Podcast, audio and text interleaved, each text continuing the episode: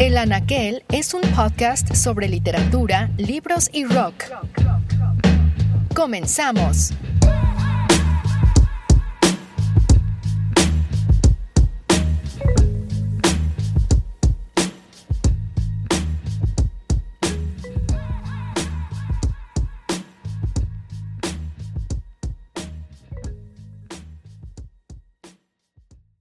Antes de comenzar me gustaría contarles que se ha publicado mi nueva novela, Bosques que se incendian, una obra en torno a la memoria que comienza con cuatro personajes varados en un hotel extraño llamado el Hotel Hilbert, en el que los huéspedes cambian de habitación cada vez que llega un nuevo cliente. Conforme pasan las noches, sus encuentros los confrontan con lo que fueron y también con lo que decidieron dejar de ser. Este libro es un relato sobre la violencia de la memoria y los mecanismos de supervivencia en torno al olvido. Una obra onírica de pasajes inquietantes donde el absurdo y el misterio van de la mano. ¿Qué significa vivir en una ciudad? Pienso en esta pregunta ahora que se ha terminado el verano y he regresado a Barcelona después de una pausa que me ha llevado por un par de lugares. Supongo que una parte significa conocer y recorrer sus calles, contar con al menos un par de sitios favoritos, bares, restaurantes, rincones escondidos o plazas abiertas, poseer en ella tanto recuerdos como planes, tener amigos, saber de memoria el nombre de al menos diez personas, juntar un puñado de felicidades junto a otro lleno de nostalgias, etc. Pienso en todo esto porque Barcelona es ahora mi casa, el lugar al que regreso después de cualquier viaje.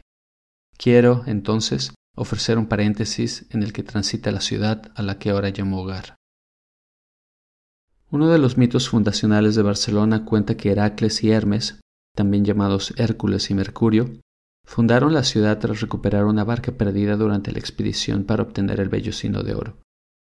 La ciudad mantiene a ambos personajes en su memoria. Heracles cuenta con un par de fuentes y una calle, mientras que a Hermes lo podemos encontrar en símbolos escondidos por toda la ciudad. Yo descubrí Barcelona un poco más tarde, de manera muy similar a la forma que en Comienza Nada novela de Carmen Laforet por la que ganó el premio Nadal en 1944.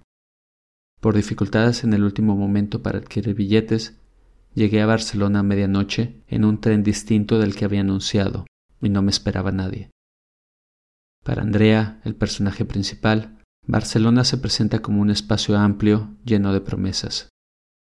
Sin abrir los ojos, nos cuenta la narradora, sentí otra vez una oleada aventurosa y cálida estaba en Barcelona. Había amontonado demasiados sueños sobre este hecho concreto para no parecerme un milagro aquel primer rumor de la ciudad, diciéndome tan claro que era una realidad verdadera como mi cuerpo, como el roce áspero de la manta sobre mi mejilla. Me parecía haber soñado cosas malas, pero ahora descansaba en esta alegría.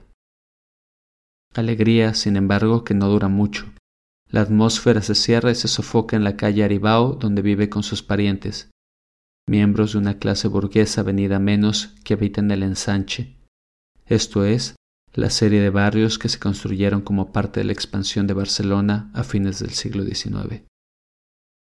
La Barcelona de nada sucede poco después, a mitad del siglo XX, tras la guerra civil y el comienzo del franquismo. Antes de la guerra, Barcelona era una ciudad burguesa y artesana no exenta de miseria.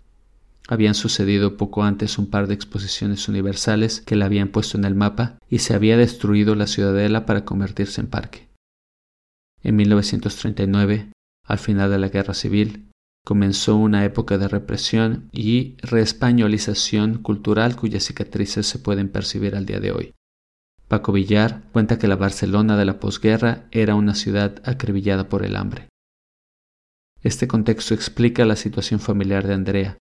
Su departamento, por ejemplo, está plagado de animales y muebles encimados unos arriba de otros.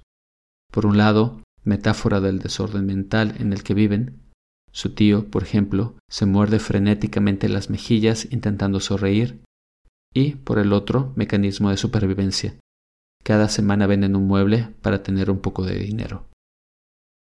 La novela ya no se separará de estos personajes raros y lúgubres, pero abrirá el relato, como contrapunto, a Ena, una amiga de la universidad por quien Andrea descubrirá, como quien ve una película, la alegría, el amor, la plenitud, es decir, todos esos anhelos con los que llega a Barcelona. Cuando el mundo de Andrea se encuentra con el de Ena, sobreviene la catástrofe. La ciudad es el lugar donde se pierden las ilusiones, parece concluir Laforet.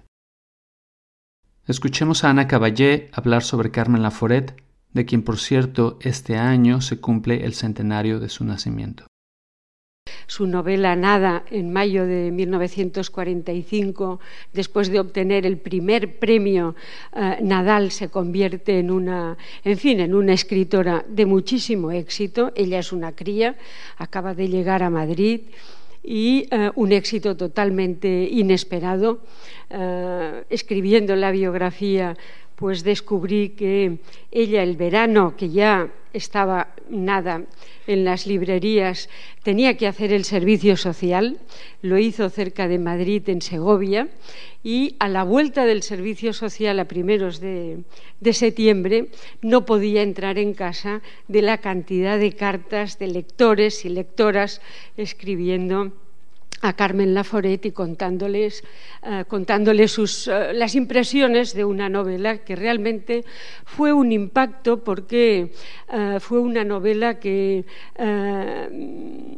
consiguió comunicar de inmediato con una generación joven que después de la guerra se sentía sin expectativas en, un país que estaba en ruinas y de alguna manera Andrea, el protagonista, la protagonista, perdón, de la novela, pues es una muchacha que refleja ese desánimo, esa soledad, ese vivir un poco a la intemperie que supuso la inmediata posguerra en eh, la España de entonces. Yo, como Andrea, Llegué a Barcelona sin que me esperara nadie. A mí, sin embargo, me interesó menos el ensanche. La ciudad vieja, y en particular el Raval, comenzaron a atraerme bajo su gravedad. Muy temprano percibí aquí el corazón de la Barcelona canalla y, quizás, la parte más real de la ciudad, cruda y sucia, multicultural, lejana del escaparate y más cercana a lo sórdido. Camilo José Cela definió al Raval como heroica numancia del amor barato y del coñac. En la época medieval el Raval estaba fuera de la ciudad amurallada. Prácticamente deshabitado, se componía de huertas, masías y más de tres conventos. En el siglo XIX, el Raval se fue transformando en una zona industrial en la que construyeron viviendas de pésima calidad para alojar a los obreros que llegaron de todas partes de España. Fue en esta época que proliferaron las tabernas y los prostíbulos, de la misma forma que ahora abundan los narcopisos. En el barrio de las Drazanes, cuenta Paco Villar, se vivía en plena calle porque la gente no cabía en los pisos. Jean Genet sitúa en el Raval su novela Diario de un ladrón, que escribe por las mismas fechas que nada y que representa el lado B de la Barcelona que hemos leído antes. El paralelo es una avenida que corre paralela a las Ramblas. Entre estas dos arterias, muy anchas, una muchedumbre de calles estrechas, oscuras y sucias forman el Raval. Este libro es único en tanto es la síntesis de dos contrarios, la brutalidad de los bajos fondos junto al más puro lirismo. Guiado por su intuición, Jeanette busca en su pasado toda la belleza que esconden las ocasiones más sórdidas. Al comienzo del libro, por ejemplo, cuenta sus rutinas como mendigo. España estaba entonces cubierta de miseria con forma de mendigos. En Barcelona frecuentábamos sobre todo la calle del Mediodía y la calle del Carmen. Dormíamos, a veces, seis en una cama sin sábanas, y desde la madrugada íbamos a mendigar a los mercados.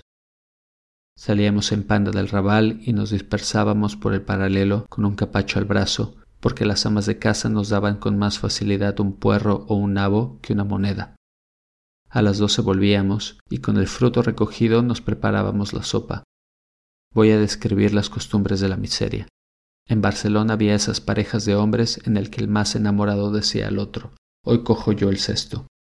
Un día Salvador me arrancó suavemente de las manos la cesta y me dijo, voy a pedir limosna por ti. Nevaba. Salió a la calle helada, cubierto con una chaqueta rota, andrajosa, con una camisa sucia y tiesa, su rostro era pobre y triste, artero, pálido y mugriento, porque hacía tanto frío que no nos atrevíamos a lavarnos. Hacia las doce volvió con las verduras y algo de grasa. Aquí indico ya uno de esos desgarrones, terribles porque los provocaré a pesar del peligro que me han revelado la belleza.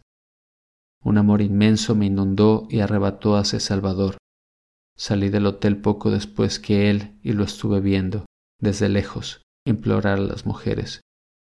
Como había mendigado ya para otros o para mí mismo, conocía la fórmula. Una mezcla de religión cristiana y la caridad confunde al pobre con Dios. Para Janet, la ciudad es lo sórdido y lo sórdido es el espacio necesario para experimentar la belleza. Entre estas dos novelas, escritas en la misma época, sitúo el paréntesis de la Barcelona que me interesa. Barcelona no es de nadie, pero yo solo tengo a Barcelona, escribe Carlos Sanón en su guía de la ciudad condal.